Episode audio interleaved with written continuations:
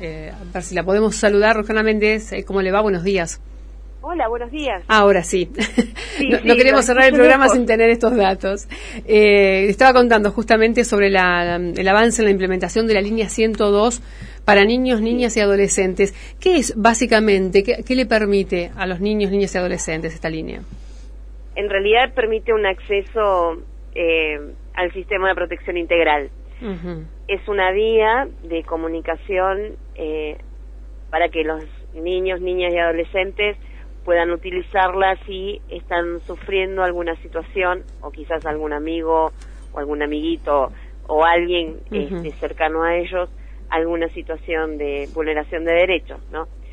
Siempre la línea 102 fue pensada porque lleva muchos años eh, tratando de instalarse, fue pensada como algo de acceso para los adultos que denunciaran una situación puntual eh, que ellos pudieran observar este último tiempo se viene dando un, giro y vamos a, generar en la, en la provincia de Río Negro ya no desde el enfoque de los adultos, sino también como una vía para que los chicos puedan tener acceso y plantear alguna duda, no solo respecto a una situación que a ellos les puede pasar, sino también de su entorno. ¿no? Eh, el, viraje no excluye a las familias, sino que incluye a los niños. Incluye, y creo que en realidad tendría que haber sido así siempre, pero nos cuesta mucho a nosotros como adultos habilitar la palabra y generar espacios de escucha hacia los chicos. Aunque esto está hace 30 años instalado en la convención, es muy difícil hacer de la convención en nuestro cotidiano prácticas, modos, formas. Decimos, siempre terminamos los adultos generando espacios de juego, de escucha, sí, pero con ciertos límites, ¿no? No es que escuchamos este, o habilitamos tan fácilmente. Una cuestión que va cambiando en este último tiempo y creo que este viraje de la línea 102 tiene que ver justamente con esto, con realmente habilitar los espacios de escucha a los chicos y con lo que ellos planteen, ¿no? Hay experiencias donde han planteado dudas respecto si lo que les está pasando está bien o mal. Y es muy importante que encuentren del otro lado un adulto que los pueda ayudar, que los pueda ubicar este, y que pueda ir construyendo con ellos un posicionamiento como sujetos de derecho. ¿Y, en la práctica? Sí. Sí, sí, dígame. en la práctica, ¿cuándo puede comenzar a utilizar esto? Nosotros lo que vamos a arrancar eh, es, con espacios de formación para poder escuchar la urgencia y para poder orientar. Un ejemplo eh, puntual puede ser que una niña, un adolescente plantee una situación que vivió y que eh, necesita orientación. Bueno, eh, la persona que lo escuche, el operador de SENAF eh, que escuche esto, tiene que orientar. Bueno, puedes acercarte a una salita, podés, te puede, podés encontrarte con tal, podés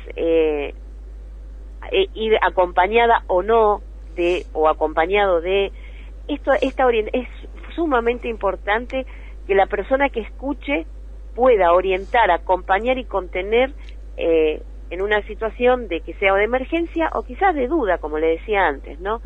Lo primero que vamos a iniciar es con espacios de formación para todo el personal de SENAF. Nunca viene mal una instancia de formación que este, nos ayude a poder escuchar. Escuchar responsablemente y poder orientar al niño, niña o adolescente, ¿no? Bien. Eh, o sea que, ¿en qué tiempo calculan ustedes que esto estará disponible? Nosotros entre, entre eh, septiembre, octubre y noviembre vamos a realizar espacios de formación en Viedma, en Roca y en Bariloche.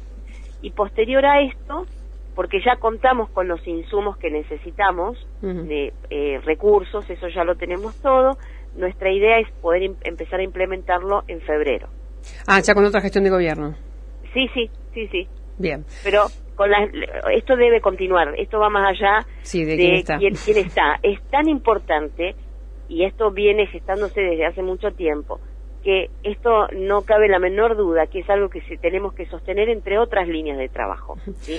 Pero la implementación efectiva ya sería en febrero del año que viene. Lo más importante es la escucha eh, la, y en espacios de formación que vamos a tener en este periodo y la selección del personal adecuado, porque no todos pueden. Nosotros tenemos dentro de CENAF mucha variedad de, de trabajo, ¿no? No es lo mismo trabajar en un hogar como trabajar en un programa y dentro de los programas este, que están en, territorio no es lo mismo libertad asistida que fortalecimiento familiar, que familia solidaria. Tenemos mucha variedad de funciones dentro del SENAF.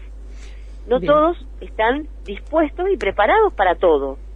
Entonces queremos generar espacios de formación para todos y después ir seleccionando el personal adecuado que pueda escuchar, contener, orientar y que esté dispuesto a poder articular con otros organismos y demás, ¿no? Muy bien. Eh, Roxana llegamos justito al final del programa. Gracias por la comunicación. Que tenga buen día. No, por favor, gracias a ustedes. Hasta luego. Hasta luego. Bueno, en otro momento vamos a consultar a Roxana porque se da hay un montón de reclamos de, la gente de, los gremios. Pero bueno, se, se nos vino el final del programa. Esta línea